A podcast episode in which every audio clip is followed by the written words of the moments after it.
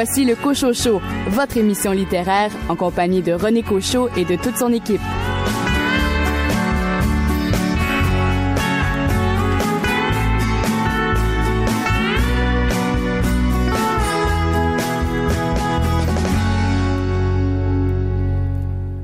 Bonjour tout le monde, ici René Cochot. Pour euh, les deux prochaines heures, je vous accompagnerai pour euh, parler littérature, mais je ne serai pas le seul, évidemment, puisqu'il y a plusieurs de mes chroniqueurs qui se joignent à moi euh, pour cette émission littéraire. À commencer par Louis Gosselin. Louis Gosselin, vous avez lu un roman policier pour nous cette semaine. Roman islandais qui s'appelle Le filet de Lilja Sigurdardottir chez Métallier Noir. Richard Mignot, vous aussi, vous vous êtes intéressé à un roman policier. Quel est-il? Les tricoteuses de Marissard. Quant à vous, Florence Monet, vous avez lu un recueil de nouvelles. Eh bien, aujourd'hui, René, je vous parle de Très à table. C'est un recueil de nouvelles vraiment intéressant et sympathique. Donc, à venir. Et s'ajoute au programme de cette première heure deux entrevues, une avec Jean-Sébastien Bourré pour son livre Transition, évolution du mouvement trans et de ses revendications, et Colette Major Megram me parle de sa série L'héritage du clan Moreau. Par hasard, se croiser comme ça, un regard, oublier déjà, par hasard, ou peut-être pas, la mémoire fait ce qu'elle veut de moi. Ce n'est pas dans tes yeux que je peux le voir, pas dans ta voix que je peux y croire. Ce n'est plus toi, ce n'est plus moi, ce n'est plus notre histoire. Ce n'est pas sur ta peau que je sens l'espoir, ce n'est pas sur ton cœur que je me répare. Ce n'est plus toi, ce n'est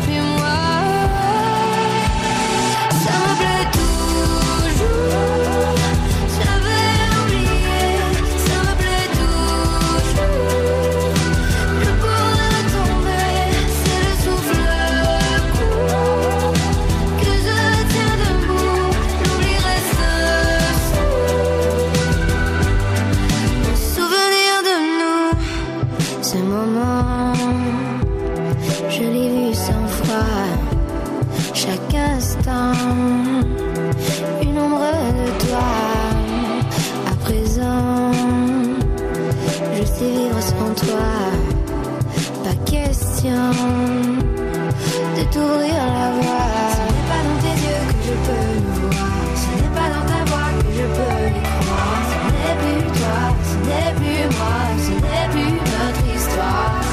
Ce n'est pas sur ta peau que je sens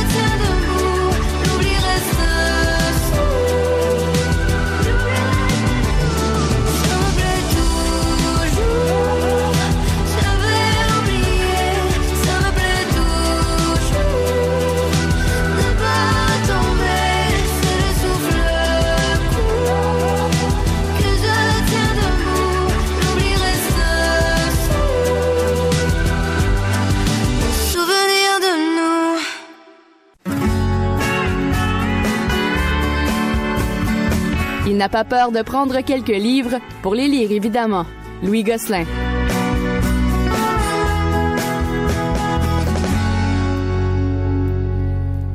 Louis Gosselin, bien le bonjour. Bonjour René. Louis Gosselin, vous lisez plein de choses y compris des romans policiers. Oui. Et euh, vous aimez vous aventurer dans les romans policiers qui ne sont pas signés par des Nord-Américains et vous vous êtes intéressé particulièrement à une auteure islandaise. Islandaise. Et je vous laisse la nommer parce que j'ose, je, je risque de l'égratigner son nom.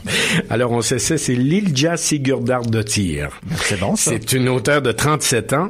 Elle est aussi auteure de théâtre et de romans noirs. Puis en 2016, elle a écrit un roman qui s'appelle Piégé, qui a gagné le prix islandais du roman policier et dont les droits de cinéma ont été vendus aux États-Unis. Et le livre dont je vous parle, Le Filet, c'est la suite de Piégé. Ah, d'accord. Mais si vous êtes comme moi, vous n'avez pas lu Piégé Non. et vous avez reçu Le Filet pour le lire, Ouais. vous allez embarquer dans l'histoire très rapidement, je pense bien. D'accord. Peut-être les personnages dans le premier, dans Piégé, sont mieux définis, puis on apprend à les connaître davantage, mais on s'accroche très très vite à l'histoire. Euh, donc, euh, le personnage principal s'appelle Sonia.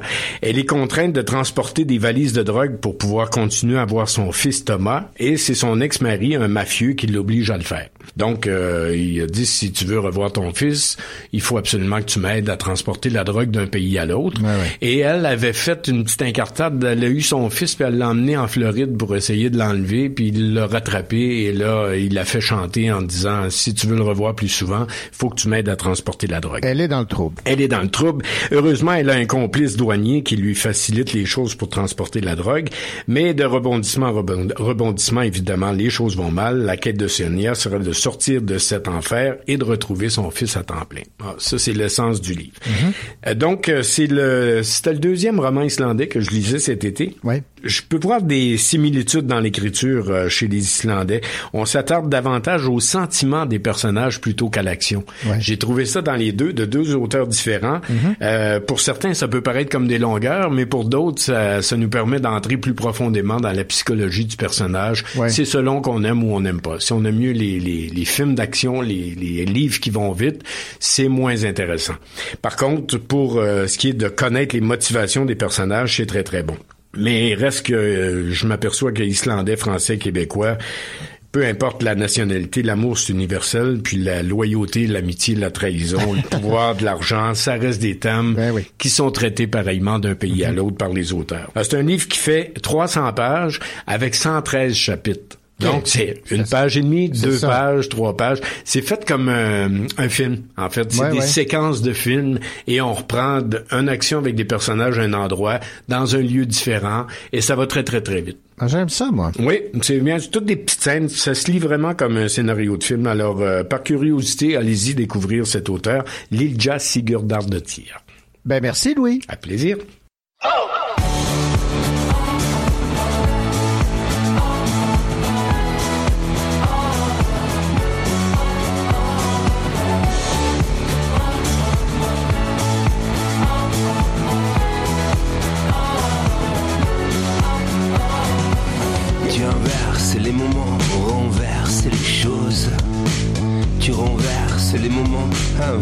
les choses. Tu ne connais plus le nom des fleurs du jardin. Tu ne connais plus le nom des fleurs. Tu te rappelais pourtant de tout.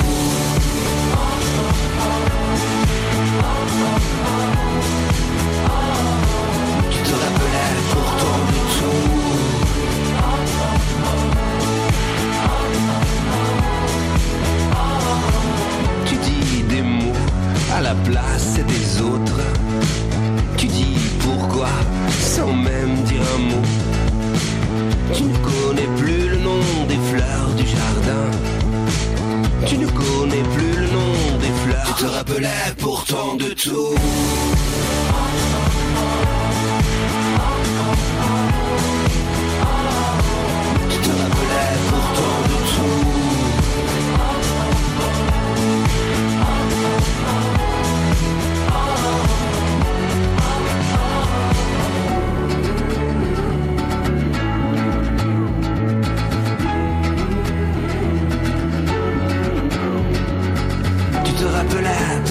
de tout, mais à la fin de plus rien du tout. Tu te rappelais pourtant de nous, mais à la fin de plus rien.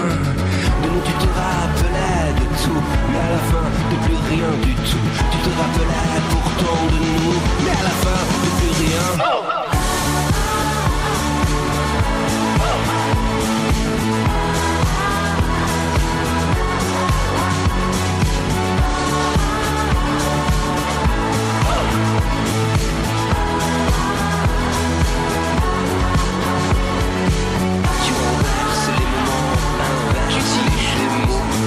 Tu es un des plus grands moments, mais tu s'y échoues. Tu ne connais plus le nom des plantes du jardin. Tu ne connais plus le nom des plantes. Tu te rappelais pourtant de tout.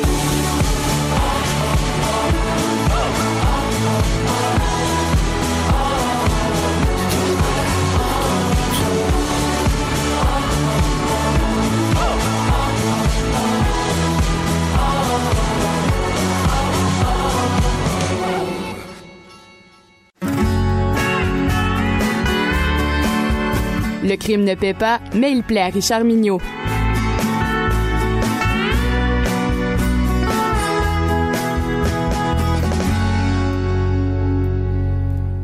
Richard Mignot, bonjour. Bonjour, vous allez bien? Oui, ça, ça va très bien. Euh, en votre compagnie, c'est toujours le cas. Ah, ben. Mais je coûte cher, semble-t-il. Alors, comme vous nous coûtez cher, on va se dépêcher. Marie-Sort, chez. Héliotrope Noir, Oui. euh, son, le titre de son roman, Les Tricoteuses. oui, c'est pas, c'est pas un roman, c'est pas un titre qui est très accrocheur. Effectivement. Mais Héliotrope Noir, depuis quelques, quelques années, euh, nous, nous fait des surprises assez intéressantes. Ça m'arrive à moi d'ouvrir un roman sans avoir beaucoup d'attente. Mhm. D'avoir été tenté de remettre le roman dans la bibliothèque sans l'avoir ouvert. Ouais. Après avoir lu une, critique peu élogieuse, de se dire bon, je vais en lire quelques pages puis je verrai bien si euh, si euh, si j'aime ça ou pas. Puis quand ça, vous lisez la première page et sans vous en rendre bien compte, vous terminez le premier chapitre, le deuxième aussi, puis vous voilà pris dans l'histoire, les personnages vous charment et vous oubliez vos réticences du début, la magie a opéré et vous avez aimé. Voilà ce qui m'est arrivé à ma lecture du premier roman de Marie Sarr, Les Tricoteuses. Un début de lecture en demi-teinte. À la fin, je me suis dit, quel excellent roman. J'avoue que le titre m'avait un peu chicoté. Je ne le trouvais pas très accrocheur. Je me voyais pas lire un roman sur des gens qui faisaient le- leur tricot dans leur salon en écoutant un, un- un programme de télé. Mais quand on lit le livre, on, on se rend compte que c'est beaucoup plus profond que ça. Il y a un sens qui vous arrive au fil de votre lecture. Tout commence quand Daniel Hurteloup termine sa peine de prison et sort enfin dans le monde libre. Sa sœur l'attend, lui offre l'hospitalité, le temps de se remettre dans les rails. Il fait de menus travaux autour de la maison et sa réputation d'homme à tout faire s'agrandit. Un soir, dans un bar, il rencontre une superbe femme. Prend un verre plus quelques autres. La femme, trop éméchée pour conduire, Daniel, gentilhomme, la ramène à la maison. En signe de reconnaissance, le frère de la jeune femme lui offrira un travail de gardien de nuit dans les locaux de TV6. Il apprit, un peu plus tard, que la chaîne de télé où il travaillait était gérée par la femme qui l'avait ramené à son luxueux domicile. Au fil des jours, Daniel se liera d'amitié avec Colette Normand, une, une dame qui travaille à la station de télévision, mais c'est la voix hors champ de la station, celle qu'on ne voit jamais. Et l'amour s'installe entre les deux. Cependant, comme dans tout bon polar, l'événement qui ébranlera les personnages ne tarde pas à surgir. Un matin, on découvre le corps de la propriétaire de la station, la belle dame du début, Patricia Fortin-Rousseau, pendue dans un des studios. Suicide ou meurtre, la police enquête et bien sûr, Daniel est soupçonné, tout comme son amoureuse dont l'ex-mari a été l'amant de la victime. L'histoire est complexe, l'enquête n'est pas facile, certaines personnes ne manifestent pas trop de transparence. Les familles riches, ayant quelques secrets bien enfouis au fond du placard, préfèrent l'opacité à la transparence. Ça arrive. Ouais, ouais. Oui, oui. Puis apparaît quelque part un drame vécu il y a quelques années où le père de la victime avait eu des difficultés avec ses employés dans son usine de fabrication de chaussettes. Ah. Voilà que le titre de roman prend tout son sens et devient un élément important de cette enquête parmi bien d'autres. Affaire de famille, roman d'amour et critique sociale, ce roman de Marissard tire à bout portant sur bien des thèmes. Tricoté serré, fallait que je la place celle-là. Tricoté serré, mais avec quelques mailles en suspens. Le lecteur en ressort avec encore quelques questions et beaucoup de réflexions. Les Tricoteuses est un excellent premier roman. Marissard a du souffle, du talent et une créativité foisonnante. Avec son regard tourné vers la société et son histoire, on espère un deuxième roman aussi réussi, mais sans les petits défauts du premier, évidemment. À lire pour la découvrir et pour porter un regard sur notre histoire pas si lointaine. Donc, euh, un bon roman, un bon premier roman. Merci beaucoup, Richard Mignot. Avec plaisir. Vous écoutez le Cochocho en compagnie de René Cochot, votre rendez-vous littéraire.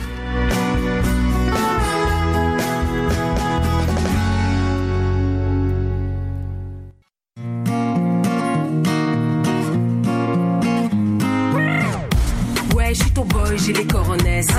Comme le petit prince, je peux te faire un dessin. Je respecte mes origines, j'ai sorti le bazin. On n'a pas connu le crime, mais on a connu la fin. Big boy, je suis indétrôné. You make noise. Je suis en détroit, mais j'écrivais au Sharpie avant de faire couler de l'angle. Les médias me prenaient pour acquis, maintenant ils sont dans mon camp. Ici super flyer. Je suis prêt pour le riot. The pussy run the world, hein. The pussy run the world, hein. Ici super flyer. Je suis prêt pour le riot. The pussy run the world, hein. The pussy run the world, hein. T'as pas cru au charme, t'as levé les mains. oh. Je pas ton cœur, alors j'ai pris le magot. Tu peux garder le fame, on fait pour les frérots. Donde está el dinero? T'as pas cru au charme, t'as levé les mains. oh. Je pas ton cœur, alors j'ai pris le magot. Tu peux garder le fame, on fait pour les frérots. Donde está el dinero?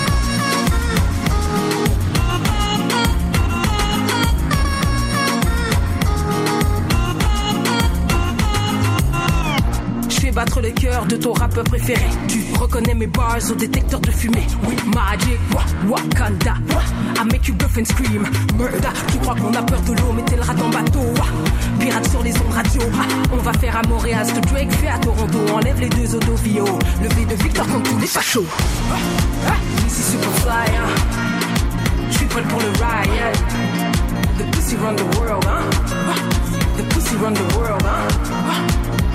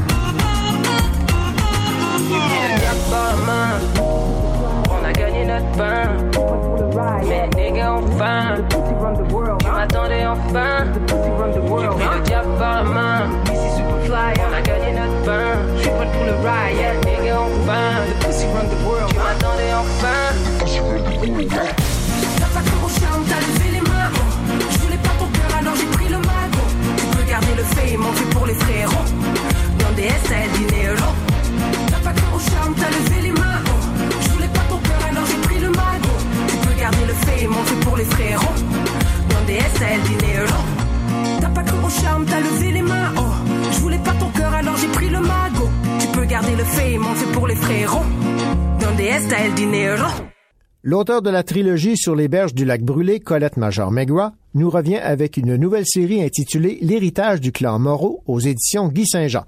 La nouvelle série contemporaine aborde le choc de génération. On y présente le quotidien d'une famille attachante qui vivra une grande gamme d'émotions. Voici l'entrevue que m'a accordée Colette Major Megua. Celle-ci résume dans un premier temps l'intrigue de sa série en deux tomes.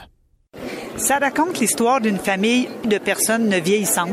On a Doris, euh, la sœur, qui a 80 ans, et ses deux frères, Hector et Raoul, qui ont respectivement 87 et 88 ans. Euh, Doris va vivre euh, le vieillissement de ses frères qui devront aller en résidence.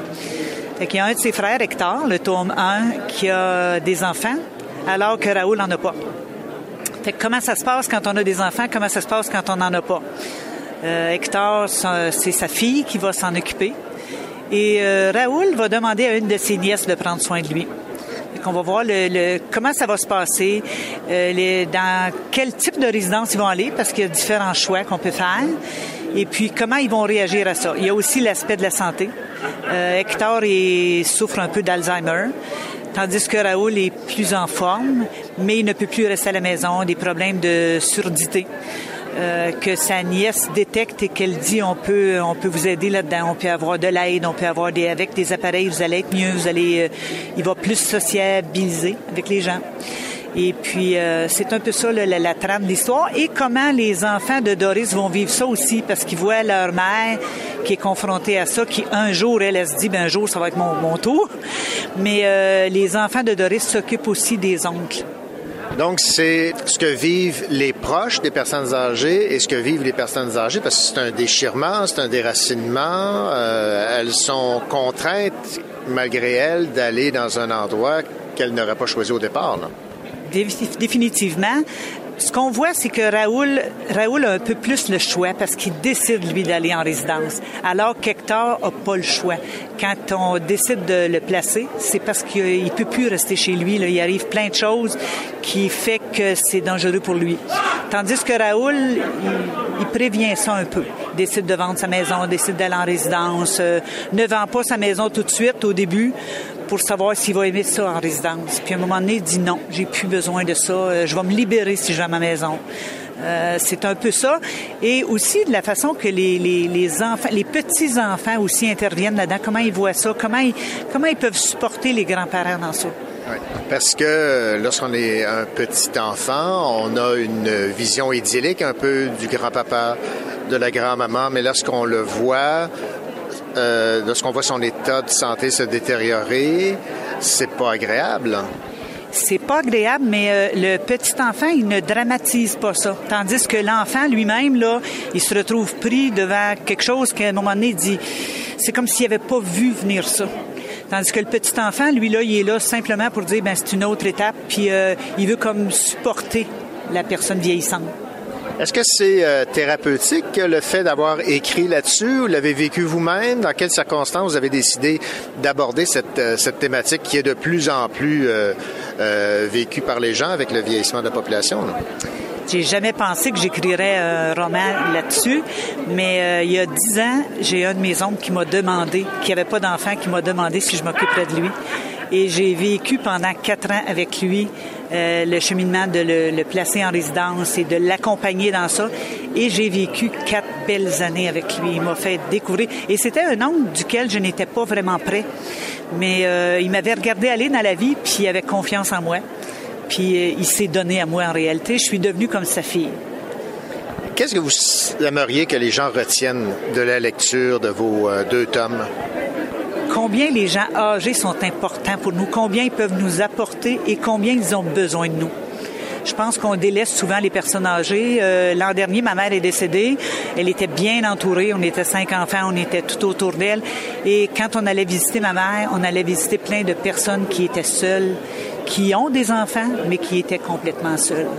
Fait que ça, pour moi, c'est très, très important. Et encore, j'ai toujours aimé les personnes âgées, mais encore aujourd'hui, je me dis, les gens ont besoin. Puis des fois, c'est pas méchamment, c'est qu'on on présume qu'ils sont bien, ou, euh, mais on peut faire du bien autour de nous. Rappelez-moi les deux titres. L'héritage du clan Moreau, Hector, et Raoul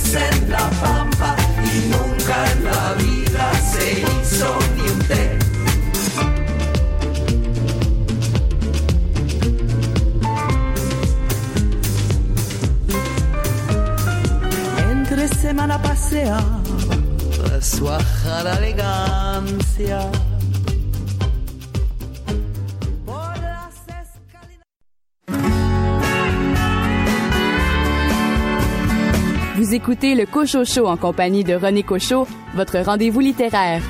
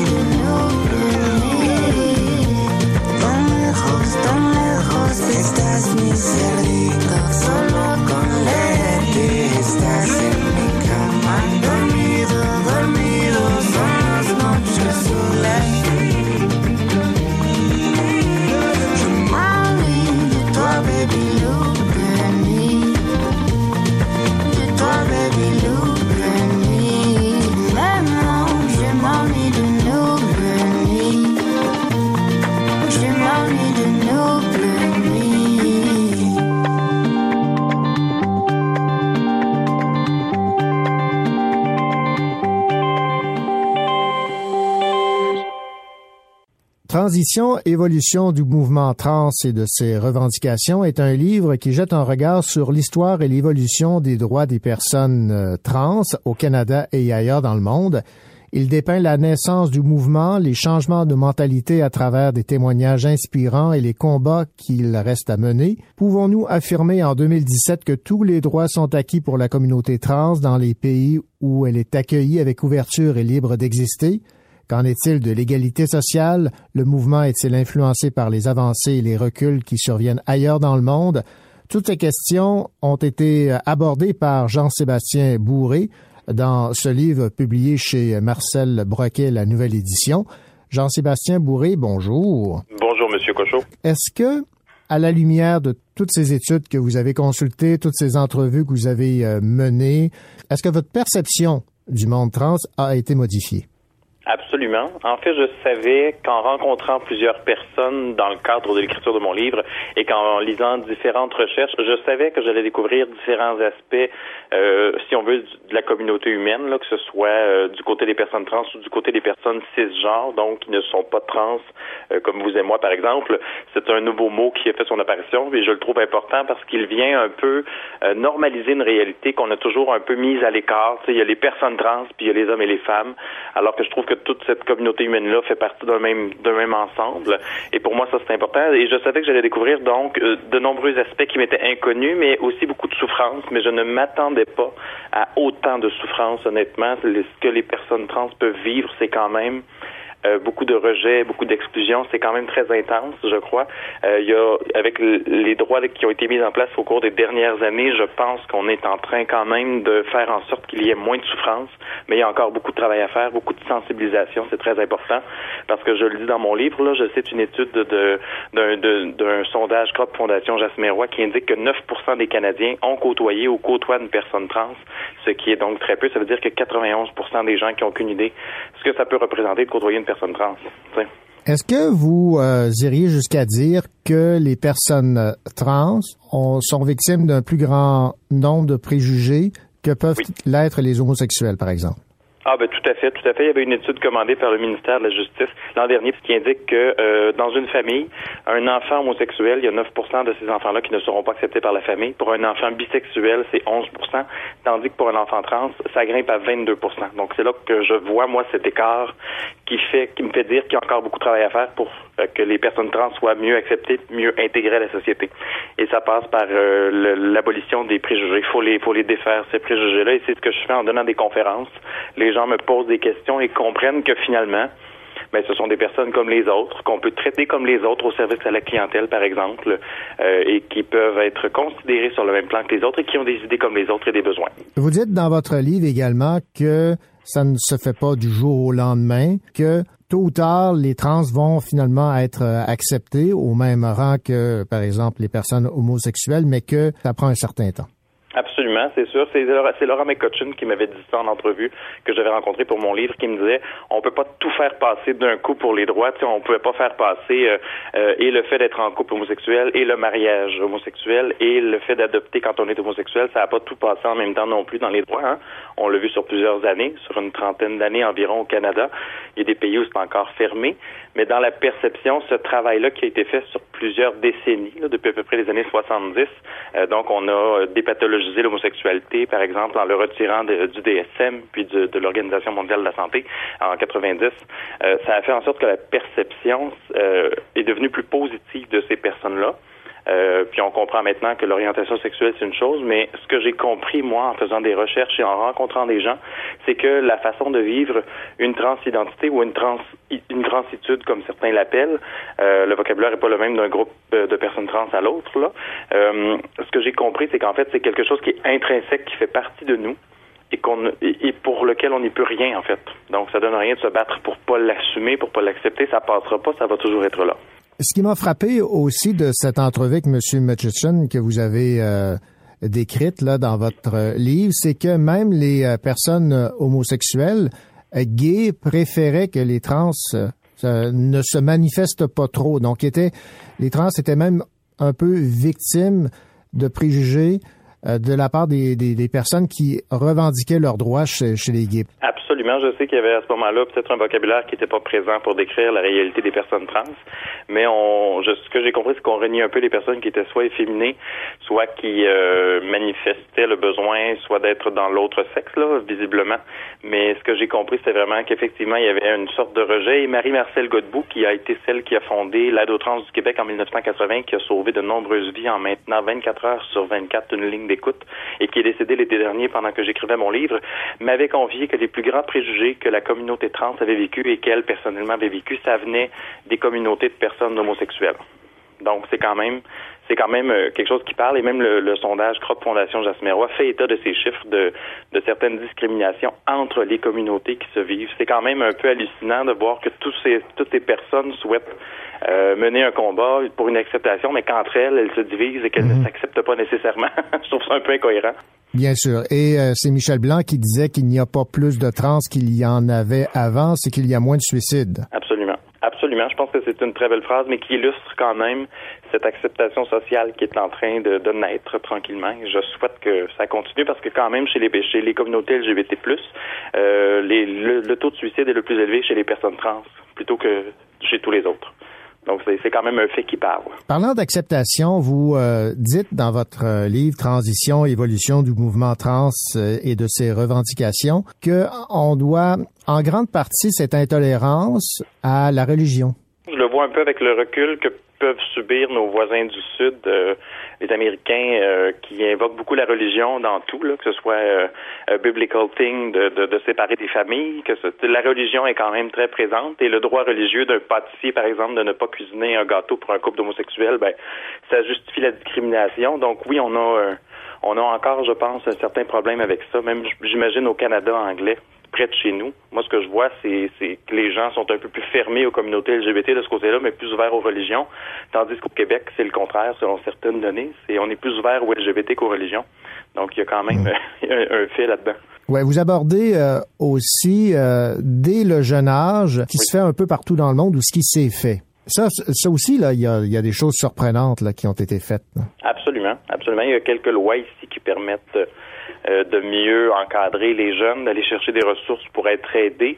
Les meilleures interventions sont celles qui soutiennent l'enfant dans sa transidentité, qui l'accompagnent dans son processus plutôt que d'aller à l'encontre de ce que l'enfant vit, parce que c'est là que peuvent résulter des problèmes de santé mentale. C'est ce qui est prouvé. Puis il y a Annie Pullen, sa façon, qui dit que lorsqu'un enfant est bien encadré et bien accompagné dans son milieu, les idées de les idées suicidaires peuvent baisser d'à peu près 93 Donc c'est assez significatif. Là, tous les problèmes de santé mentale diminuent d'à peu près 93 Donc c'est quand même une donnée qui est importante.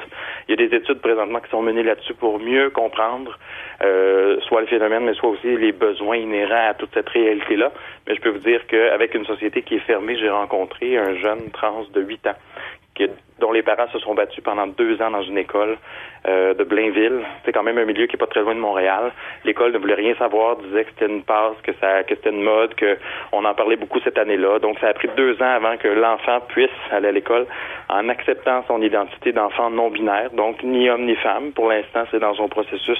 Ce que l'enfant mentionne, c'est qu'il se sent ni homme ni femme, donc il est non binaire. Et il a dû le faire en étant euh, en ayant la permission des adultes, si on veut, parce que l'école ne voulait pas. Mais est-ce qu'on peut demander à un enfant d'attendre que les adultes soient prêts? Mm -hmm. Je pense pas. Poser la question, c'est y répondre. Absolument.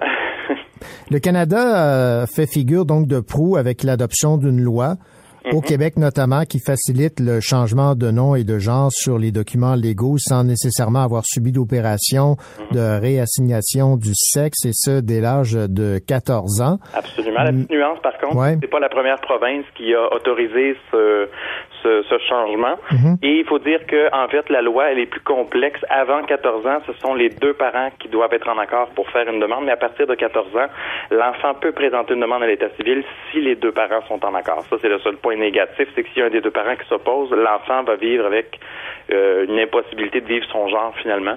J'ai eu un jeune de 16 ans qui m'a contacté, moi, sur les réseaux sociaux pour me dire merci, votre livre est merveilleux, j'ai vraiment aimé, mais je vis des difficultés, l'école ne veut pas m'aider. Ce que j'ai fini par comprendre, c'est que l'école ne pouvait pas l'aider parce que les parents refusent l'identité de genre du jeune en question. Mmh. Et ça, je trouve ça particulier quand même qu'on qu qu en soit là encore en 2018. On se targue souvent d'être un pays euh, ou même une province euh, ouverte euh, d'esprit. Euh, vous vous êtes intéressé à ce qui se fait ailleurs dans le monde? Est-ce qu'on peut se targuer d'être si ouvert? Je pense que oui. On a quand même, euh, on a quand même beaucoup de choses au Québec qui sont faites. Euh, je pense qu'on peut se lancer des fleurs. Il y a toujours des améliorations qui peuvent être apportées. Je sais qu'il y a d'autres problématiques, euh, notamment les soins de santé. C'est pas tout qui est couvert par la Régie d'assurance maladie du Québec. Il y a plusieurs soins qui devront être payés par les personnes trans, mais parfois l'exclusion, le rejet social qu'elles vivent, le, le fait de ne pas pouvoir être à l'emploi de, de, de- de- d'un commerce ou quelque, de ne pas avoir d'emploi tout court, ne leur permet pas de payer ces soins-là et ça ne leur permet pas de mieux vivre. J'ai vécu la semaine passée la transition d'un ami qui a vécu sa première opération en vivant une mastectomie et je constate que sur son moral, ça a changé beaucoup de choses. Là, je l'ai jamais vu aussi heureux depuis longtemps. Donc, je peux vous dire que si on couvrait ces opérations-là, on investirait à long terme dans le bien-être d'une personne qui rapporterait collectivement. Parce qu'un suicide coûte 850 000 à la collectivité, tandis qu'investir euh, dans, des, dans des opérations coûterait vraiment moins que ça. Donc, ce serait un, un besoin, je pense, qu'on se questionne là-dessus pour peut-être permettre plus rapidement, ou du moins plus en totalité, de faire les, les, les- les opérations dont on a besoin quand on les veut. Dernière question, euh, Jean-Sébastien Bourré. Qu'est-ce que vous souhaitez que les gens retiennent de la lecture de votre, euh, de votre livre? J'y vais globalement avec un message, en fait, d'ouverture et de tolérance et d'acceptation des autres. Euh, je sais que dans la vie, on s'arrête souvent au physique des gens. hein. À la première rencontre, souvent on se dit le physique des gens fait une première impression qui est bonne ou mauvaise, et souvent on reste ancré avec cette impression-là. Mais le préjugé, je pense qu'il faut arrêter, faut arrêter de le considérer. Il faut, faut, prendre conscience qu'il est en nous et se dire la prochaine fois que je vais rencontrer quelqu'un, peu importe à quoi il ressemble ou à quoi je pense qu'il ressemble, je vais essayer simplement de rencontrer cette personne-là, d'aller au-delà de son physique et de, me laisser, de, lui permettre de me faire découvrir son petit trésor intérieur, de lui permettre de se montrer comme qui elle est. Parce que tout le monde, je pense, peut être aimable et peut être aimé. Il faut juste se laisser la chance en arrêtant d'avoir des préjugés sur le physique des gens. C'est la chose la plus importante à mon avis. Dans la présentation de votre euh, livre Transition, évolution du mouvement trans et de ses euh, revendications, vous vous euh, présentez comme quelqu'un cisgenre. Pourquoi avoir choisi de spécifier cette appellation? C'est une très bonne question parce que je suis pas une personne trans.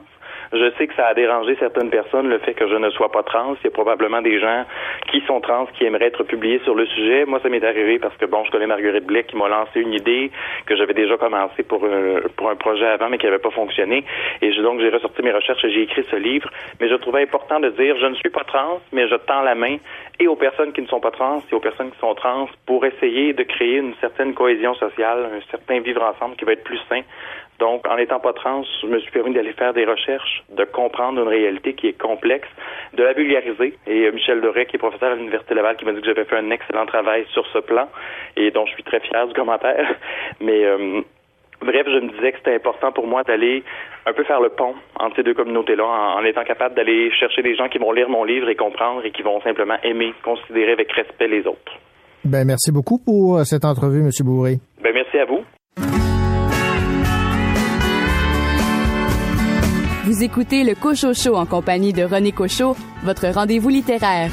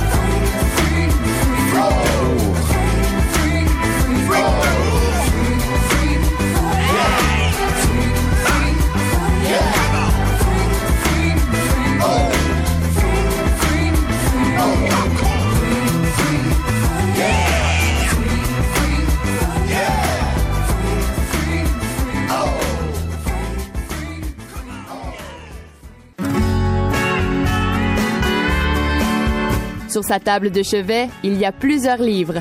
Florence Méné.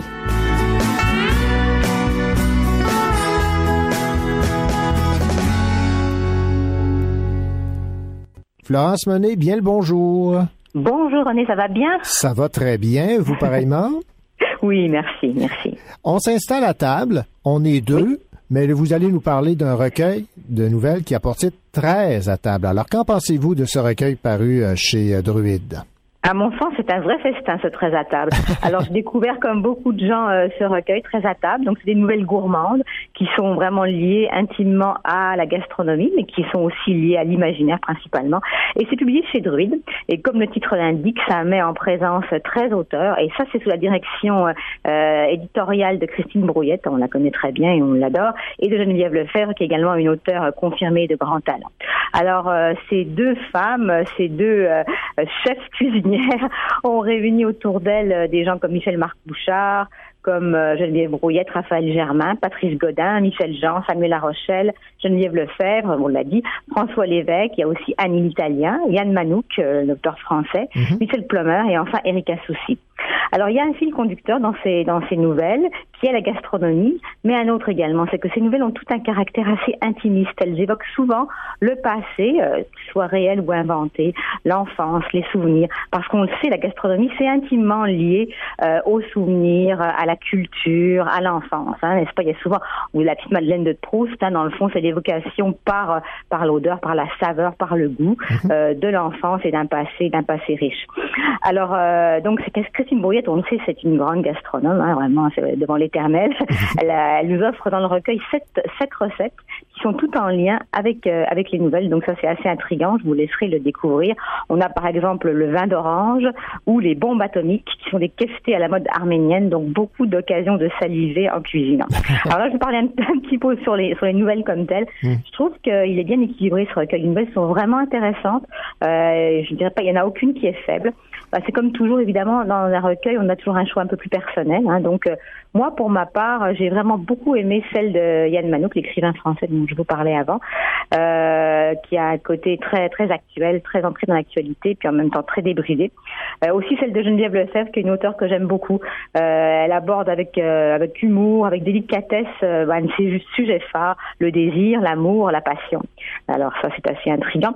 Et puis il y a aussi celle d'Annie l'Italien qui m'a beaucoup touchée. C'est une histoire un peu de legs gastronomique, comment comment la cuisine fait partie de la culture familiale et comment elle peut réparer les blessures du passé euh, euh, et rassembler rassembler les membres d'une même famille qui est un petit peu dans le fond euh, en bisbille, si vous voulez. Alors somme toute, un recueil vraiment riche, un recueil euh, à la fois ludique qui se prend pas au sérieux, on se prend pas la tête, mais qui a des, une écriture de qualité euh, et très intéressant.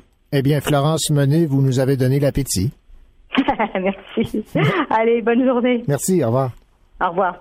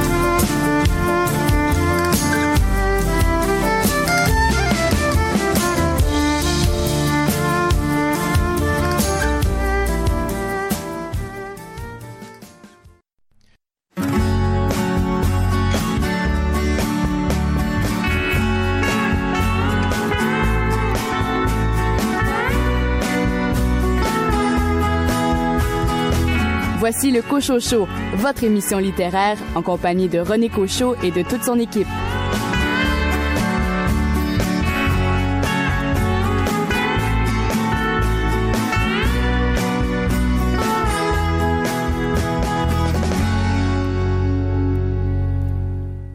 Bienvenue à la deuxième heure de votre émission littéraire Le Cochot Show. Au cours des 60 prochaines minutes, euh, vous aurez l'occasion d'entendre l'entrevue que m'a accordé Rémi Bourdillon à propos de ce premier BD reportage publié par Atelier 10 et les éditions de La Pastèque qui a pour titre Faire campagne.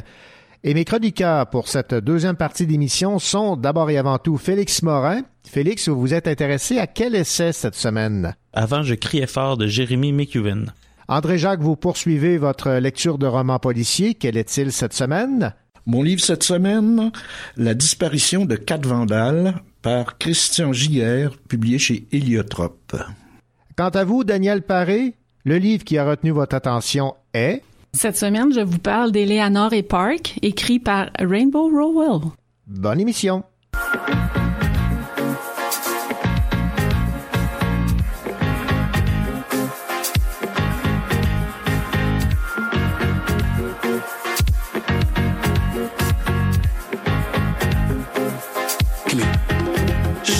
Peux tuer la solitude, ma chère.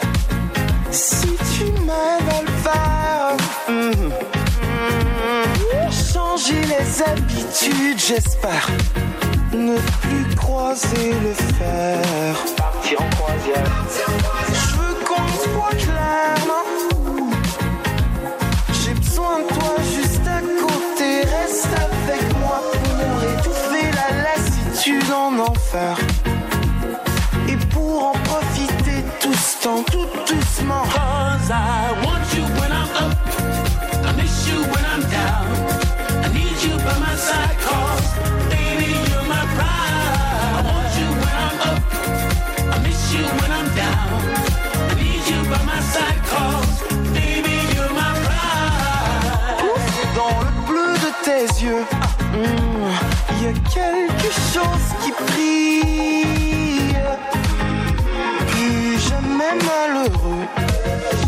Quand est-ce qu'on monte en vrille? Je veux t'entendre clairement. J'espère que tu m'entends. Je t'attendais, viens t'entends. J'ai besoin de toi maintenant. C'est pas compliqué, je me rappelle. On va regarder le ciel, on veut faire l'amour, on veut faire des étincelles. I want you when I'm up.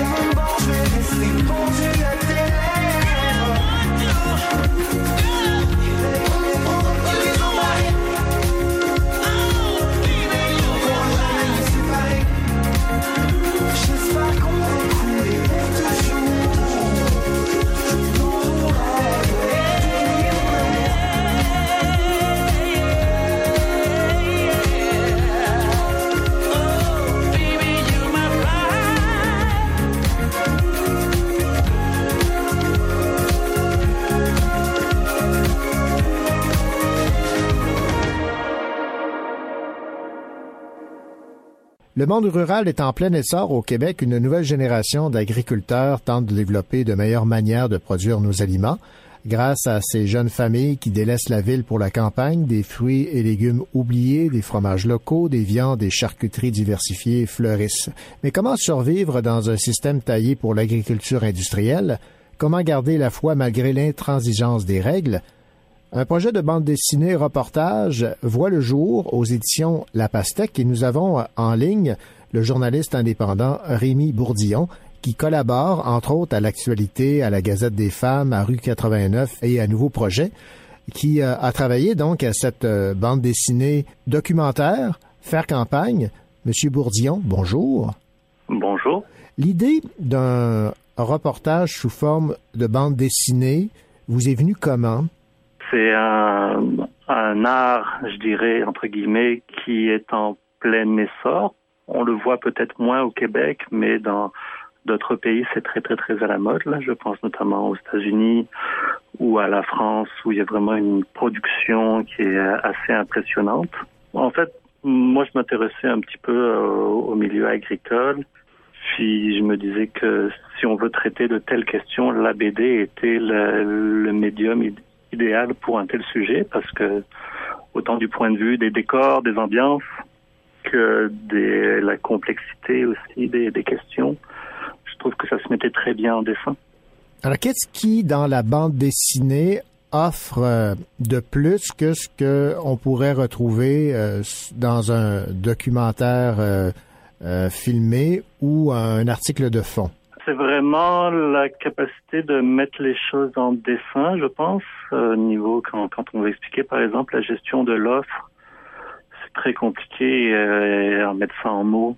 En dessin, ça va très bien. On peut faire des schémas, on peut expliquer un peu la, répartition des choses. On peut présenter aussi les différents acteurs un peu plus sous forme d'organigramme. Et puis, ben, au niveau du récit, moi j'aime beaucoup le fait qu'on puisse travailler en chapitres, euh, en quelque sorte, c'est-à-dire qu'on visite plusieurs fermes. On peut se donner euh, après chaque euh, ferme, chaque histoire devient un petit peu indépendante. On peut se donner à la fin une double page, peut-être plus de paysages pour faire respirer le lecteur. Est-ce que vous diriez également que c'est un peu plus accessible? Probablement, oui, c'est sûr que ça peut attiser la curiosité de certaines personnes à qui s'attendent pas nécessairement de lire un, un bloc écrit en police 10. C'est sûr qu'on on peut on peut aller chercher un peu de gens comme ça. C'est transversal hein, comme euh, comme manière de, de travailler. Euh, on va attirer par les, les dessins. Euh, on va attirer à la fois des, des, amateurs de bande dessinée que des amateurs de, de documentaires. Donc oui, on élargit la palette comme ça. Vous avez suivi euh, Rémi Bourdillon avec Pierre-Yves César pendant un an le combat quotidien d'une dizaine d'agriculteurs aux prises avec euh, le seul et unique syndicat en place, l'Union des producteurs agricoles. Euh, vous aviez, à prime abord, un sentiment favorable à ces agriculteurs qui essaient de ne pas être encarcanés dans cette manière de produire au Québec avec l'Union des producteurs agricoles, ce syndicat si fort? la, la, prémisse de base, là, ce que moi j'entendais, c'est que ben, il y a plein de familles qui, essayent de démarrer des projets, puis ça marche pas. Ça, ça, marche vraiment pas. Il euh, y a des gens qui doivent reconsidérer leur projet, qui doivent changer leur, plan, voire carrément abandonnent. C'est ça qu'on voulait euh, aller voir. On s'est un petit peu immiscé dans la, réalité des gens. On finit par suivre les gens. Donc, moi, en fait, on me voit tout le temps aussi euh, dans, dans, dans, la bande dessinée. Là, je suis un peu le, la personne qui vient, qui interviewe, qui fait le lien entre les différentes personnes. Donc, c'est une expérience immersive. On devient un peu parti pris dans cette histoire-là. On fait le lien. Il y a une, quand même une, une, démarche journalistique qui est qu'on doit comprendre les choses. On doit comprendre aussi la position de l'UPA, puis pourquoi elle travaille comme ça. C'est quoi la, la, la réalité? Donc, ça, on essaye de quand même d'être documentaire. Oui, on enquête, puis on est aspiré par ça, c'est très présent. Mais oui, on va voir des gens qui, comme je vous le disais, reconsidèrent leur projet. On, on va même à un moment donné au Nouveau-Brunswick euh, suivre un, un, paysan qui, euh, lui, est allé tenter sa chance ailleurs parce qu'il trouve que les règles là-bas sont, sont plus faciles par rapport à son projet mais généralement, oui, ce qui, ce qui va ressortir, c'est peut-être une sensation de gâchis, souvent. L'idée qu'on, qu'on a un très gros potentiel agricole, de manière générale, au Québec, puis qu'on n'exploite pas à 100%, euh, qu'on n'exploite pas à 100% la créativité de tous ces gens. Est-ce que vous étiez euh, sensibilisé à cette réalité avant de vous lancer dans cette aventure avec votre euh, collègue Pierre-Yves César? Pas tant que ça c'était justement, euh, je suis arrivé là comme avec un regard un petit peu extérieur. Euh, là, moi, je suis, j'ai grandi en fait à la campagne, donc toute la question de la, vitalité des territoires agricoles, c'est quand même quelque chose qui me touche, la vitalité de, tous les villages, puis le, vraiment la, faire vivre la terre. Mais pour tout ce qui est des technicités du monde agricole, euh, ça c'était largement inconnu pour moi. Comment vous avez fonctionné avec Pierre-Yves César? Euh, les textes, euh, les dialogues étaient déjà écrits et il s'est mis au dessin par la suite ou ça s'est fait conjointement au fur et à mesure? Euh, moi, je travaillais comme scénariste et lui était plus illustrateur. Donc moi, j'avais un découpage en fait par par page. Je lui disais telle page, il se passe telle chose, donc là on a un tel qui va dire ça, ça, ça, là, donc tous les dialogues étaient là. Puis bon, après, l'idée, c'est que lui, quand même, il, prenne du plaisir là-dedans, donc je laissais une liberté sur la manière de mettre de l'avant tel ou tel personnage ou illustrer la, chose. Il y a des fois où vraiment, là, il fallait que ce soit un peu plus strict. J'avais quelques exigences pour lui. Mais dans l'ensemble, c'est ça, on s'était assez bien séparés comme ça, les, le côté journalistique et le côté davantage artistique. Est-ce que vous avez euh, éprouvé assez de satisfaction, de plaisir à réaliser cette euh, bande dessinée documentaire pour reprendre l'exercice avec un autre sujet? Ah oui, bien sûr. C'est vraiment euh, un, un creusage de tête tout le temps, comment je présente ça, puis euh, comment voir aussi le résultat une fois que c'est dessiné de, son travail. C'est c'est quand même très très euh, émoustillant.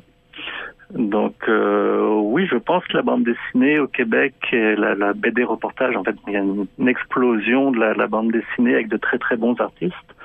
Là, le BD reportage a un très gros potentiel et ne demande qu'à être développé. Donc c'est ce que veut faire cette nouvelle collection justement. Donc on, a beaucoup à gagner à l'explorer davantage et ce serait un plaisir de le faire, bien sûr. Rémi Bourdillon, merci beaucoup pour euh, cette entrevue.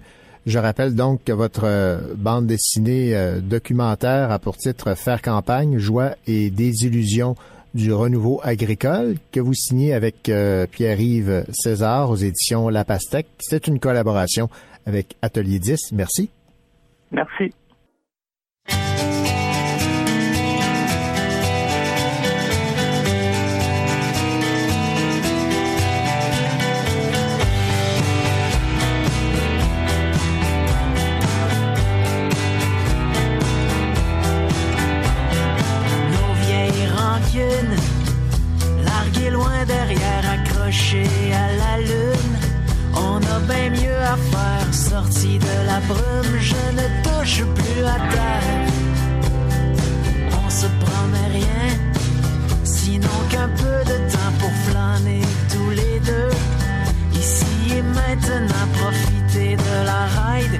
Faire confiance au vent. Avec toi, je suis libre. Moi, tu me mets sur un high stone. Toi pis moi, on a du fun stone. Loin des problèmes des hommes, de machines et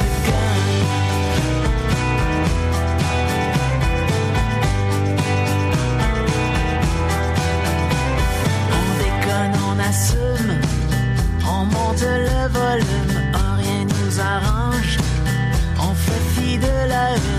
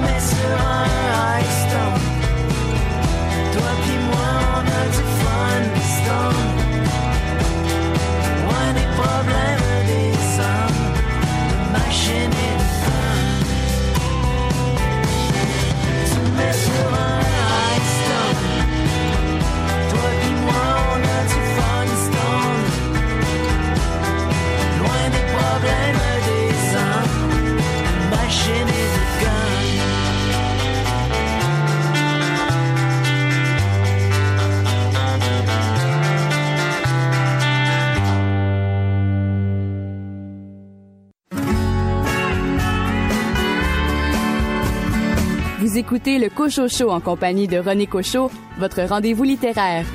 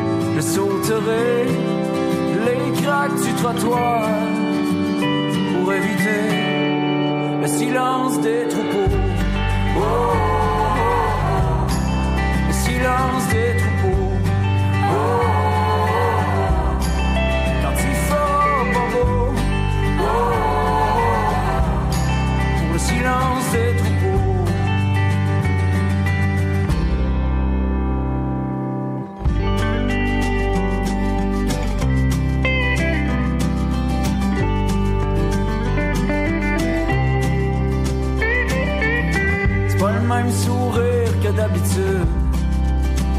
Un matin, il est empreint de lassitude. On rit plus de nos de la même manière. J'ai l'impression que demain va ressembler ailleurs. Même si je pense encore à toi, si je te retrouve dans d'autres draps. Et quand le soleil sera en retard, je sauterai les craques du trottoir pour éviter le silence des troupeaux. Oh, oh, oh, le silence des troupeaux. Oh, oh, oh, quand il fera pas beau. Oh, oh, oh, pour le silence des troupeaux.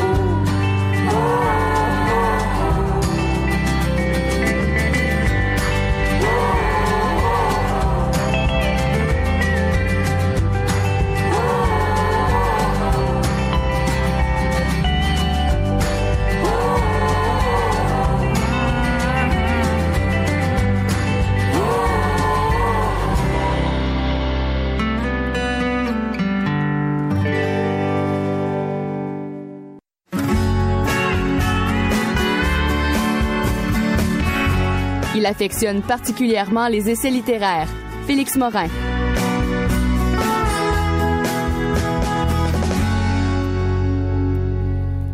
Félix Morin, je vous dis bonjour. Ben, moi aussi, je te dis bonjour, René. Félix, vous avez lu euh, au cours des euh, derniers jours euh, un essai dont on a beaucoup entendu euh, parler, et c'est euh, Avant, je criais fort. Déjà, le titre en partant est fort intéressant, et c'est de Jérémy McEwen. C'est un collègue enseignant euh, de cégep du collège Montmorency, enseignant de philosophie.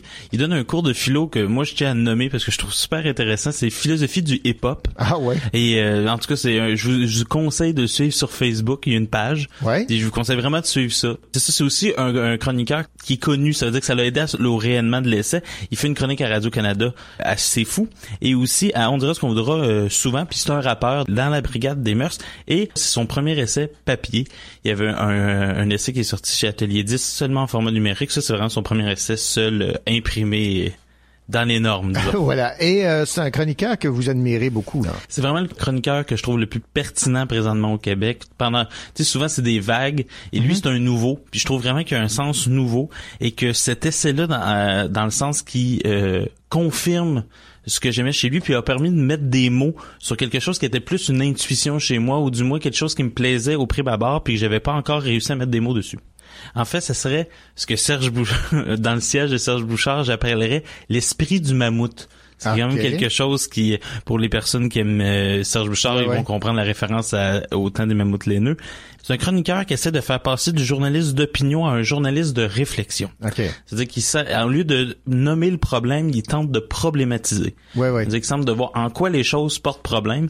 Et lui, ce qui l'intéresse, c'est plus d'ouvrir des pistes en démontrant les bons points et les points à travailler de chacune des positions. Et en même temps, c'est très démocratique parce qu'il fait confiance à l'intelligence des personnes.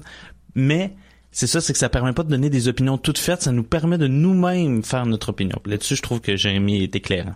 Alors, un livre composé de 33 chapitres séparés en quatre euh, sections, traversés, on pourrait dire ça, par une idée claire, précise, une invitation à philosopher. Oui, puis souvent c'était ce genre de choses-là que je riais beaucoup. On dit dans la philosophie française, des personnes comme Michel Onfray, Luc Ferry, André Comte-Sponville, aussi intelligents soient-ils, souvent ont une invitation à philosophie. puis J'ai toujours trouvé ça un peu comme fleur bleue.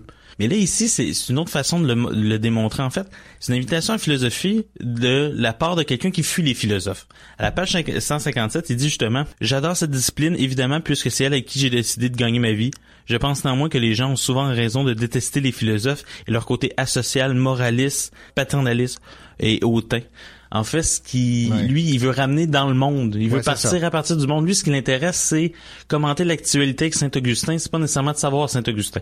Il y a des philosophes, qui- il y a deux courants de philosophie. Il y en a qui vont essayer de penser les idées dans une certaine forme de d'autosuffisance. Dans le sens que il y a- on n'a pas besoin de reconnecter ça nécessairement au réel. On peut avoir une idée de la justice, mais si elle est pas vraiment faisable, ben c'est pas grave. Tant qu'elle est idéale ben elle est elle est vraie. Ok, je elle est raisonnable. Mais si jamais on n'arrive jamais à l'appliquer ben c'est le problème du monde. C'est pas le problème de Ok. l'idée. Ça veut dire que ça ce genre de choses là il y en a en philosophie. Il y en a beaucoup beaucoup beaucoup Ouais, beaucoup. il écarte pas non plus des philosophes. Tu sais il il pense pas en marge de la philosophie. Il, il fait pas son propre système.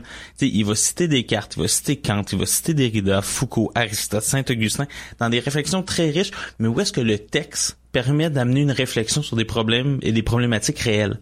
Et c'est là que je trouve vraiment euh, ça intéressant parce que ça, ça parle de cas concrets, ça touche et ça doit être un professeur aussi qui arrive à faire comprendre à des, des cartes dans sa pertinence réelle et pas dans la pureté de sa pensée, mais dans la qualité des problèmes qu'il nous propose encore aujourd'hui quand on lit. Puis ça, là-dessus, je pense que c'est vraiment quelque chose qui, comme prof de cégep, touche les étudiants. Je dis toujours, en éducation d'enfance, ce qui intéresse les étudiantes, c'est pas Piaget, c'est ce que Piaget leur permet de faire. Ouais, ouais, ouais, que je comprends très bien. Maintenant, dans les notes que vous m'avez euh, partagées, vous dites que c'est un livre qui euh, nous invite quasiment à discuter avec lui.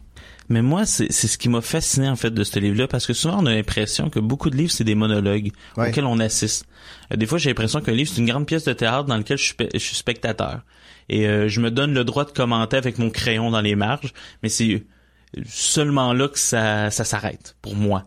Alors que quand euh, plus j'ai avancé dans ce livre-là, plus je me suis rendu compte que, je- que dans mes moments d'accord, de désaccord avec lui, de doute, euh, la chose que j'avais envie de faire, c'est de lui écrire. J'avais envie de douter euh, avec lui. J'avais envie de parler de choses. Puis c'est le genre de livre que tu dis, mon Dieu, j'ai envie d'acheter à tous mes amis juste pour qu'on puisse en parler. De Ouais, ouais.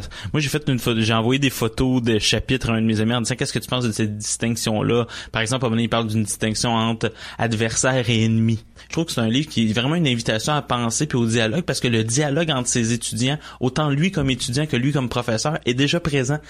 D'une certaine manière, on pourrait dire que oui, le dialogue avec l'autre est important, mais en même temps, ça nous permet de retourner à quelque chose qu'on fait peu, c'est-à-dire le dialogue avec soi. Et euh, je pense que c'est quelque chose qui se perd réellement. Puis des fois, il y, a, Pascal qui dit dans les pensées une phrase que je trouve toujours très très très éclairante. Il dit le malheur de l'homme vient du fait qu'il est incapable de, de se coucher dans un lit et ne rien faire. Ah, c'est là que c'est la conception du divertissement qui vient. Puis je pense qu'à un moment donné, c'est un livre qui appelle justement à prendre un temps, réfléchir, dire comment moi je me positionne. Puis il y a un dialogue avec soi. Ce serait au moins déjà ça de gagner. Ben oui, tout à fait. Alors, je rappelle le titre de cet essai de Jérémy McEwen. Avant, je criais fort. Merci beaucoup, Félix Morin. Merci à toi, René. On s'est rencontrés, j'étais plutôt fragile. Les étoiles s'enlisaient dans la forme de nos yeux. J'étais bien usée de mensonges fabuleux. Et tu m'as enlevé des profondeurs des creux. Mais je t'ai averti, des monstres se cachent au fond de mon cœur qui se mue en moi. Mais libre d'esprit, en secret je prie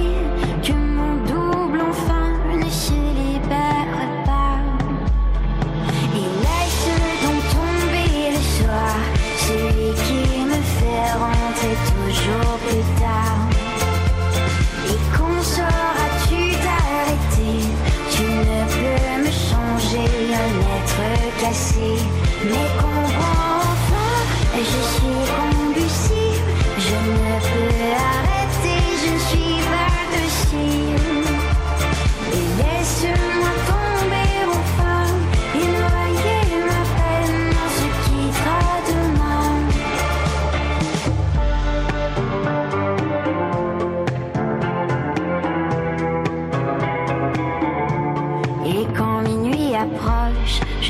Que je me transforme. La soif davantage définit mon contrôle. Affamé d'amour, avide de remords, je recherche le confort dans mes alentours. Mais je t'ai averti, des monstres se cachent au fond de mon cœur qui se mue en moi.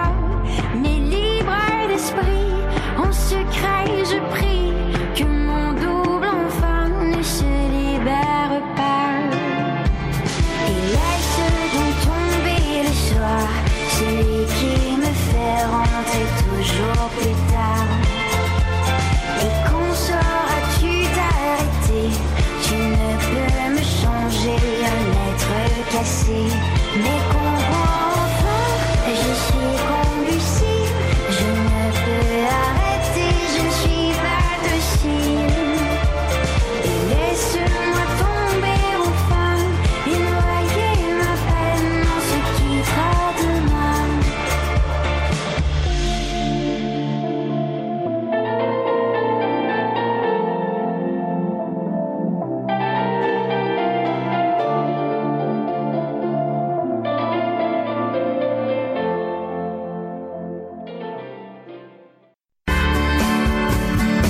écoutez le Cocho Show en compagnie de René Cocho, votre rendez-vous littéraire.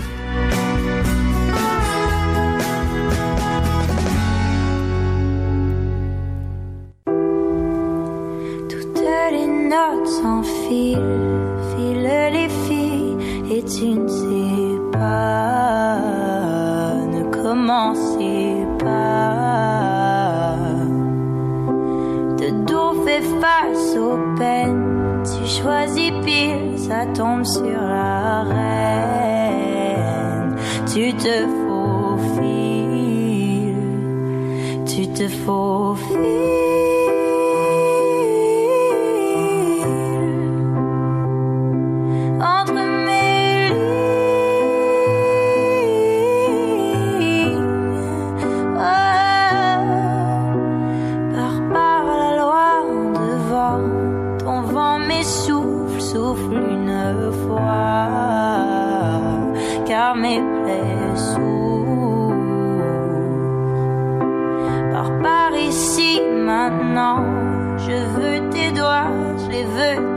Tenant. Tout ce qui est à moi, tu te faufiles.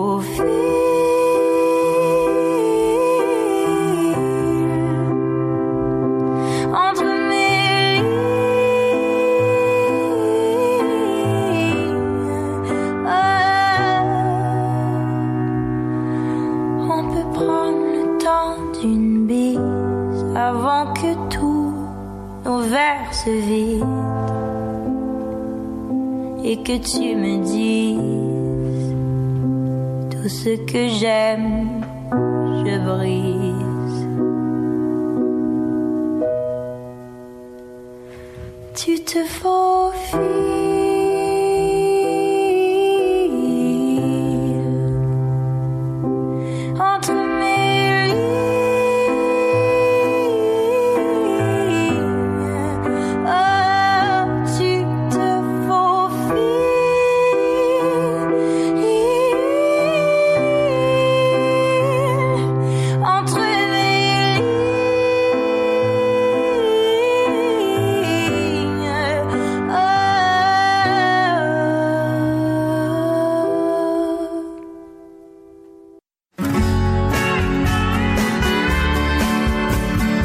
En lit et il en écrit des romans policiers. André Jacques.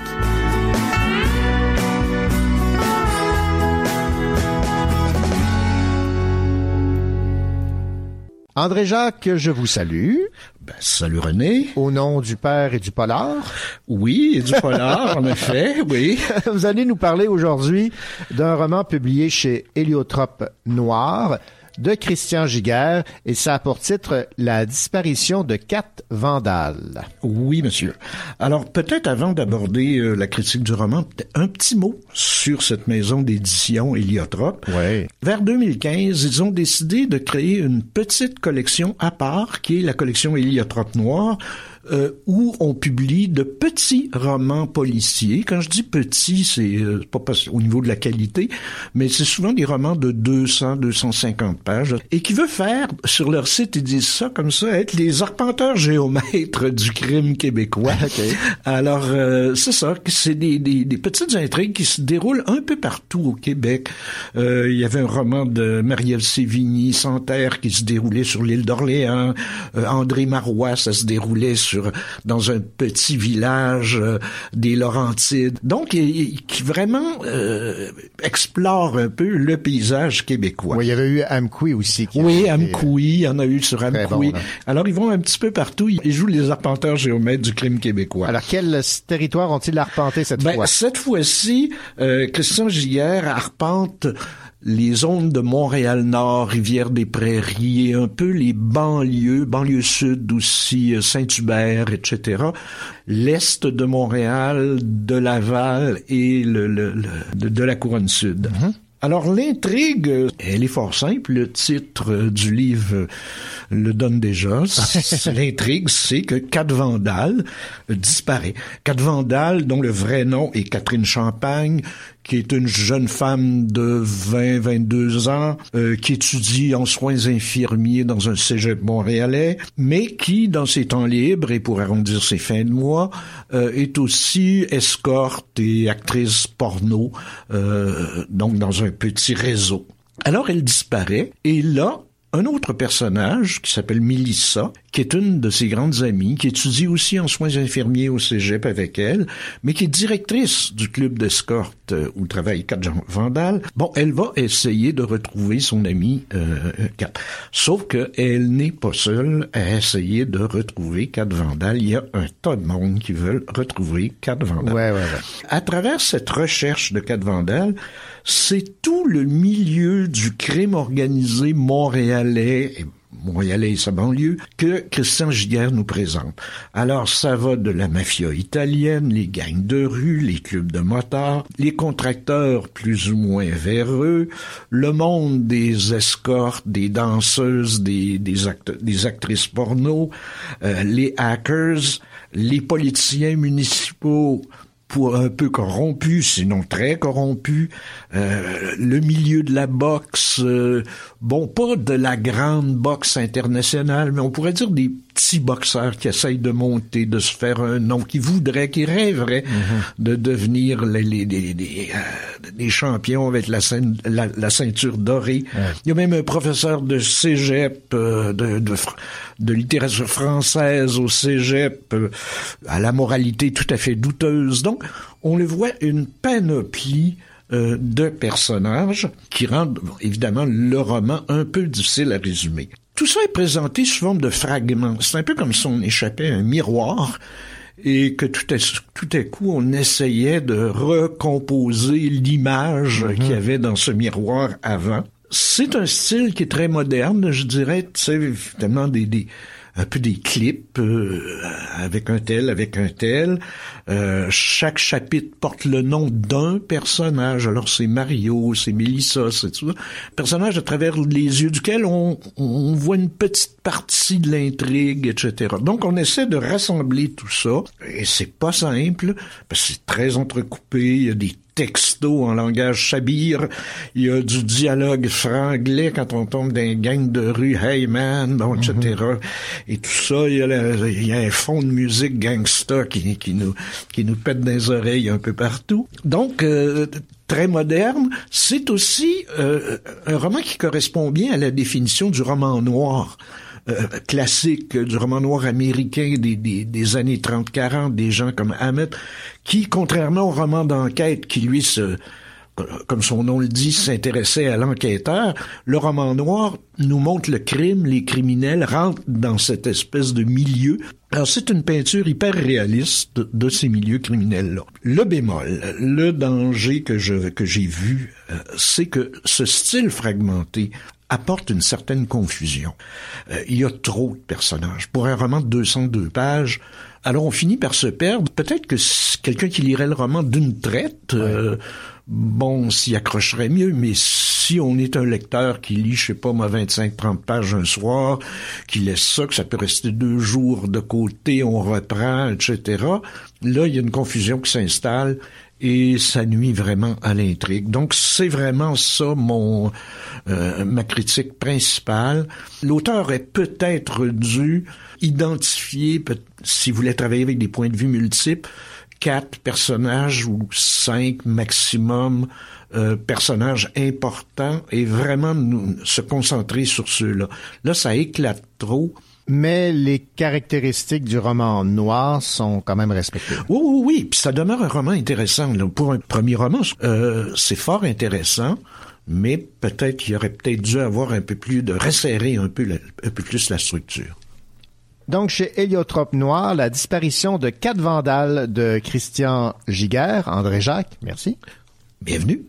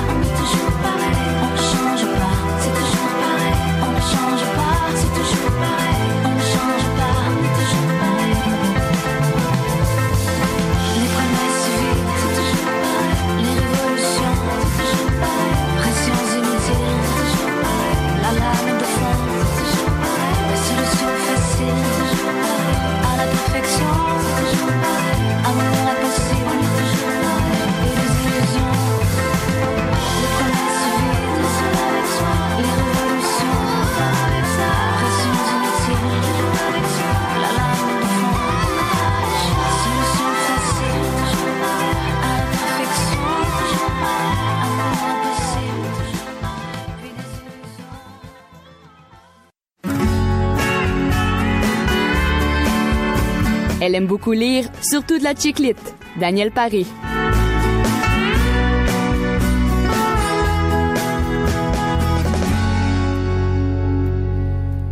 Daniel Paré, bonjour. Bonjour René. Daniel, vous allez nous parler d'un livre écrit par Rainbow Rowell. Oui. Éléonore Epark. Oui, c'est une auteure américaine qui a été publiée pour la première fois en 2011. Elle en a écrit sept depuis, quand même, c'est prolifique. Principalement de la littérature pour jeunes adultes. Alors, vous allez me dire, qu'est-ce que je fais là, moi, à vous présenter de la littérature jeunesse? Oui, alors... qu'est-ce que vous faites là, à nous présenter de la littérature jeunesse?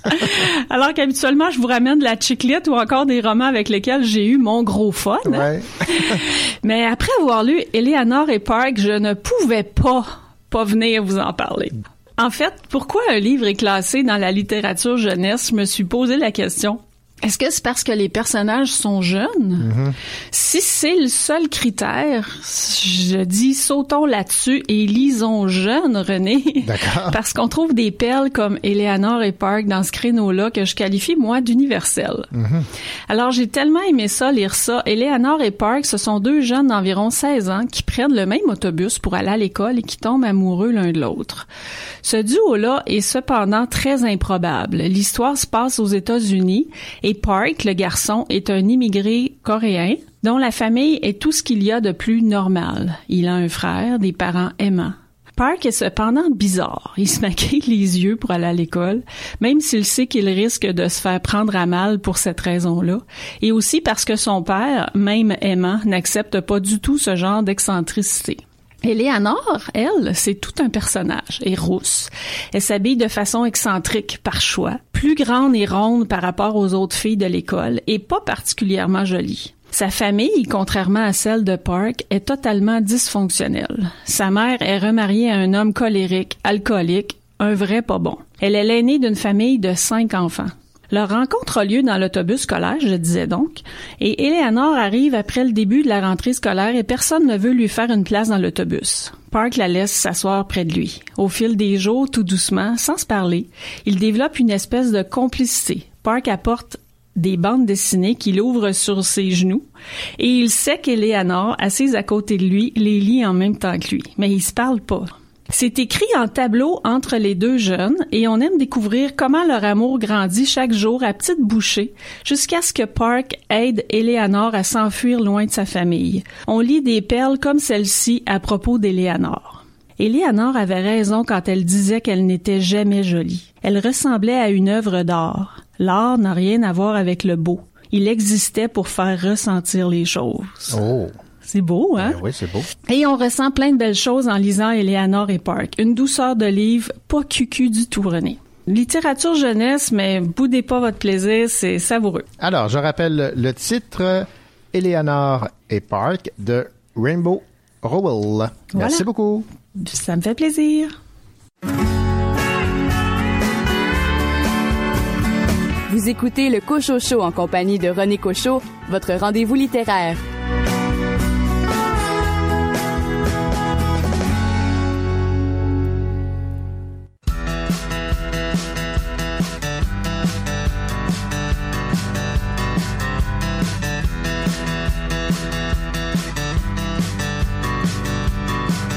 J'ai mis mes doigts sur ton bout, mais je n'ai rien senti. Ni mon oreille à ton cou, mais ton cœur est parti. Pourtant t'es vivante, tu me racontes ta journée, mais en même temps t'es absente, comme si tu t'étais dédoublée. Si tu n'as plus pour moi que de l'amour automatique. Je vais te prendre dans mes bras, tenter une réplique atomique. Je referai battre ton pouls, ton cœur, de nous en électrochoc. Tu sais, le temps n'est qu'un menteur, notre histoire est plus forte. J'ai de l'amour en peinture de guerre. Je peux te faire m'aimer encore.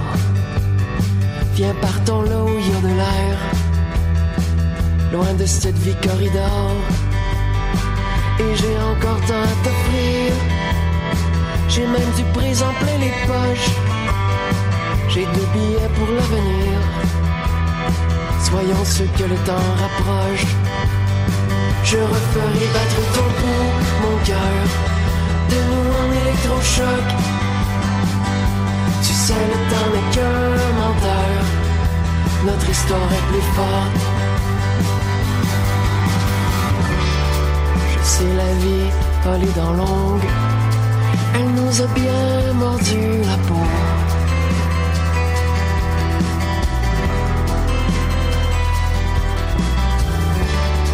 Et le quotidien comme une ombre voudrait qu'on s'aime comme des robots.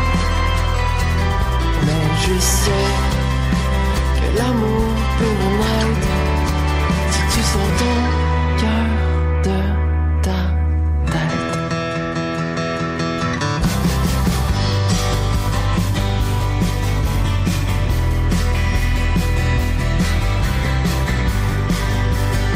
Je ferai battre ton pouls par cœur de nous en électrochoc. Sais, le temps qu'un menteur, non, notre histoire n'est pas morte. Et puis un jour c'est arrivé, comme si on avait rendez-vous. T'as dit mon cœur va exploser. Je crois qu'il se souvient de nous. Puis tu t'es jeté dans mes bras. Fini le temps des automates. On tiendra bon, on retrouvera le tempo de nos cœurs qui battent.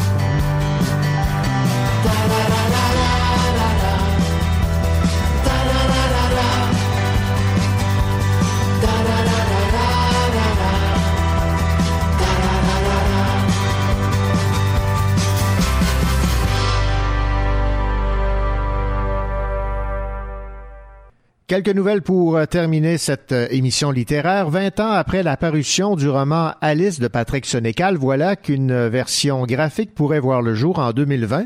L'auteur Patrick Sénécal et le BDiste Jake Dion ont lancé une campagne de sociofinancement pour réaliser ce projet.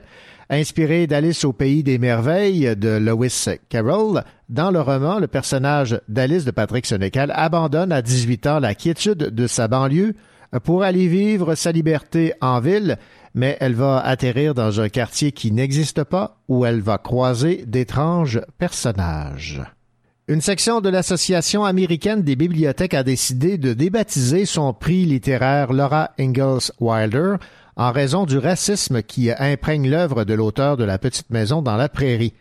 Les œuvres de Madame Wilder restent l'objet d'études et d'analyses littéraires qui mettent souvent en lumière des sentiments anti-américains et anti-noirs, a expliqué l'Association des bibliothèques pour enfants.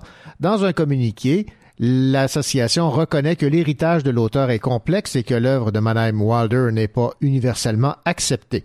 La petite maison dans la prairie, ra- rappelons-le, raconte de façon très romancée la vie de la famille Ingalls, des fermiers installés dans le Midwest américain au 19e siècle.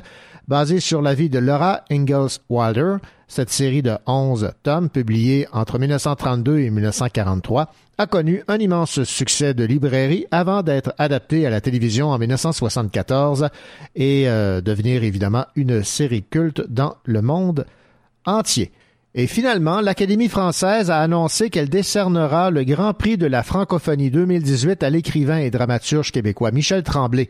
Créé en 1986 à l'instigation du Canada, cette distinction était sortie d'une bourse de 30 000 euros. Le Grand Prix de la francophonie couronne l'œuvre d'une personne physique francophone qui, dans son pays ou à l'échelle internationale, aura contribué de façon éminente au maintien et à l'illustration de la langue française. Alors bravo à Michel Tremblay.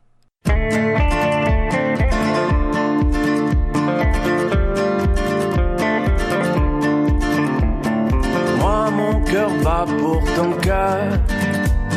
Si courts nos jours de bonheur. Le monde est triste quand t'es plus dans le décor.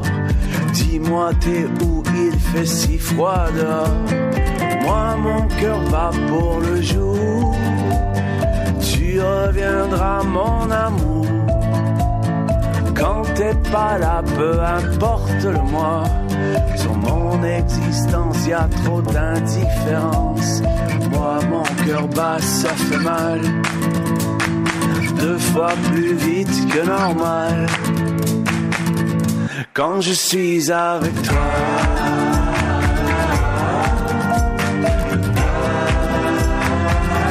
Quand je suis avec toi.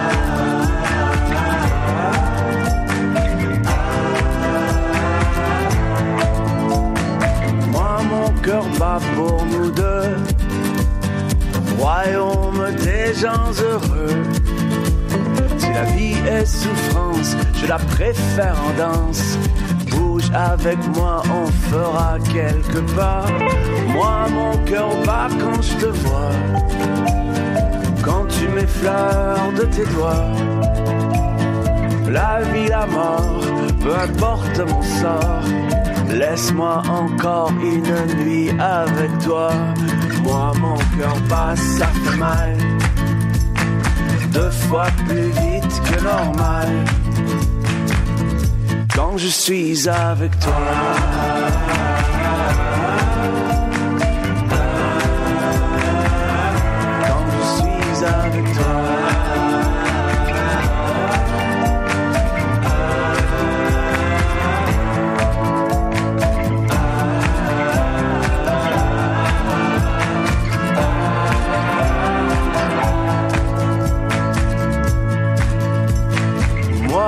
Cœur ne battra plus quand tu auras disparu. Allez, réponds-moi, dis-moi que t'es encore là. Le reste, je m'en fous, je ne suis qu'un voyou sans toi. Moi, mon cœur bat, ça fait mal. Deux fois plus vite que normal. Moi, mon cœur bat, ça fait mal deux fois plus vite que normal. Quand je suis avec toi.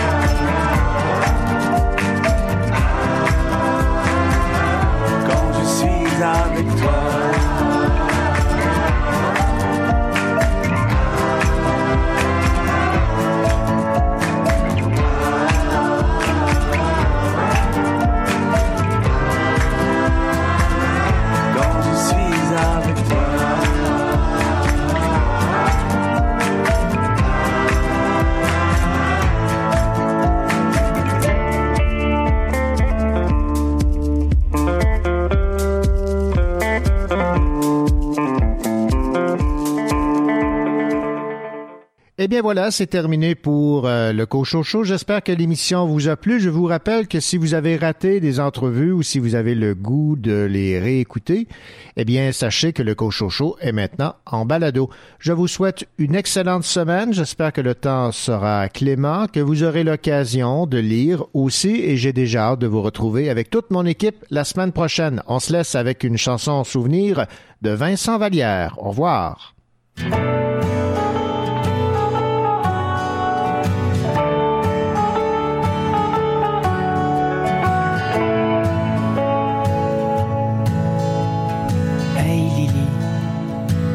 Vois bien que tu vis des heures folles. T'es là perdu sans boussole. Je suis bien inquiet pour toi. Tu sais, Lily, quand la vie te trahit, qu'une histoire te brasse et que ton cœur se casse, c'est correct de pleurer.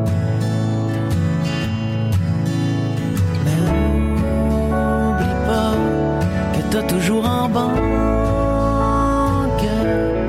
quelques jours de chance et un peu d'espérance. C'est juste une passe, il faut pas perdre patience. Je te jure, fais-moi confiance, on va s'en sortir ensemble. C'est vrai, finit par s'user. Nos habits, nos maisons, nos amours, la gloire des premiers jours. C'est vrai aussi qu'il y a des coups qu'on voit pas venir, qui nous font douter de l'avenir, qui nous donnent juste envie de fuir.